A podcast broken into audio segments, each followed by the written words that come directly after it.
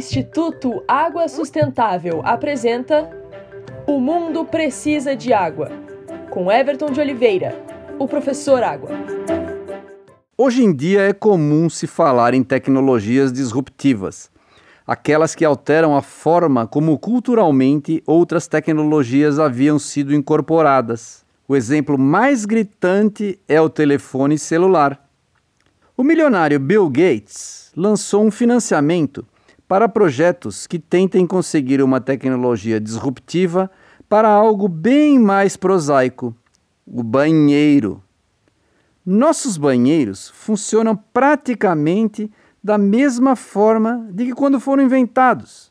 Em todos os locais com água encanada, fazemos nossas necessidades num vaso onde são levadas embora por uma descarga de água. Imaginem o quanto disruptivo não seria um banheiro que não usasse água para as nossas necessidades fisiológicas. O Toilet Project, como foi denominado, ainda não trouxe essa tecnologia, mas as ideias andam por aí.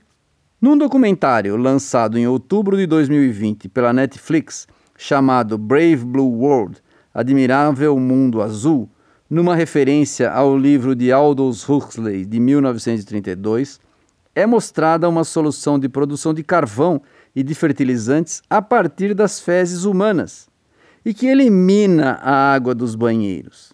O trabalho é realizado empresarialmente e gera lucros para o operador com a venda do carvão.